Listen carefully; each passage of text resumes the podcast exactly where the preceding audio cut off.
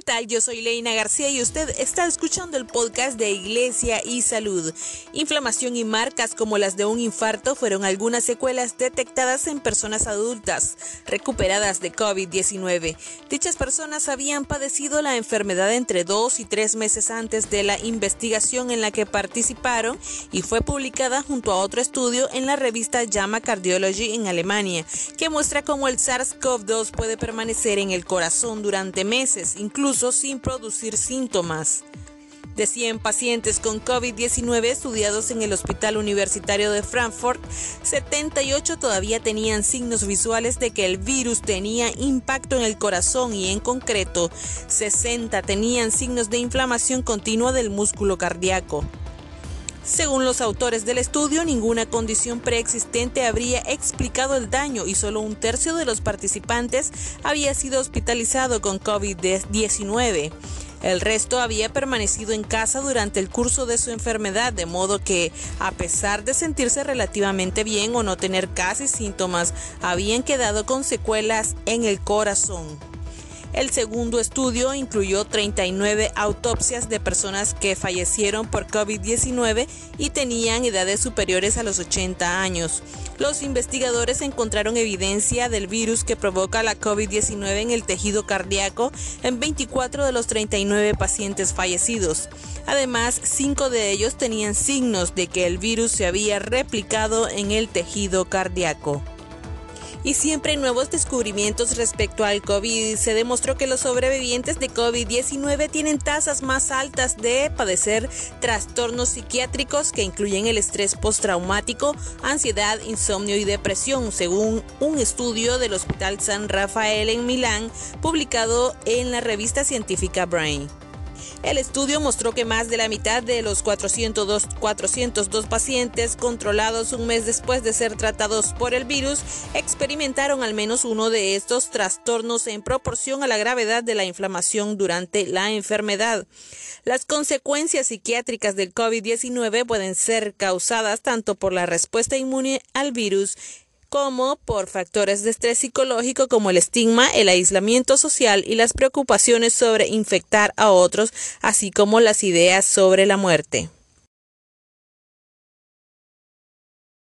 Estas son las cifras de COVID-19 en Nicaragua y el mundo. Hasta la fecha 5 de agosto, el Observatorio Ciudadano COVID-19 en Nicaragua registra 9.436 casos sospechosos de COVID-19 y 2.591 muertes desde que inició la pandemia.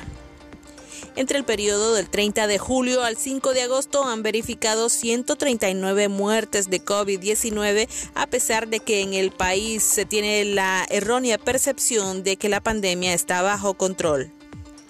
En el mundo la cifra total de contagios al 7 de agosto es de 19.3 millones de personas y 719 mil muertes.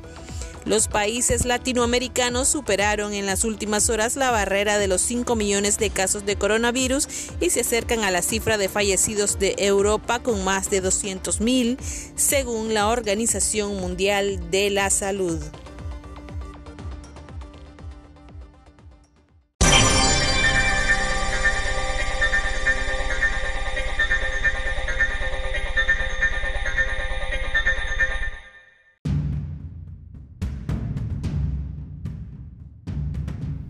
Hola, les habla el doctor Leonel Argüello, médico epidemiólogo. Me preguntan sobre las mascotas, tus perritos, tus gatos, que si ellos pueden adquirir y pueden transmitirte la enfermedad. Las investigaciones demuestran que las mascotas tienen muy poca probabilidad de pasarle la enfermedad a sus dueños. Sin embargo, ellos sí pueden adquirir el COVID-19 por eso las recomendaciones son las siguientes. Primero, usted siempre tiene que lavarse las manos con agua y jabón después de tocar sus mascotas. Y si usted está enfermo, sus mascotas, al igual que el resto de familiares, tienen que estar al menos dos o tres metros de distancia fuera de usted. En otras palabras, si su mascota está enferma, no tiene que estar con usted en el cuarto. Recuerde que puede sacar la mascota a la calle a caminar Siempre evite que su mascota esté cercano a otra mascota. Guarde la distancia de metro y medio o dos brazos entre un animal y otro.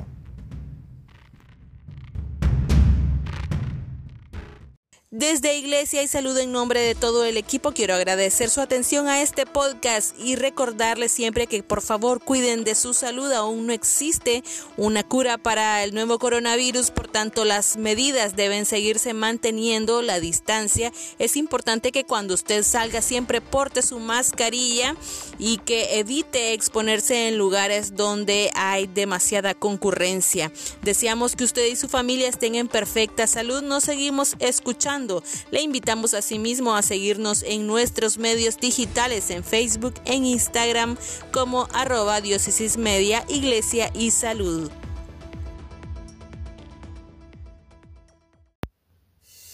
Gracias por habernos acompañado en esta audición de Iglesia y Salud, trabajando juntos por tu bien.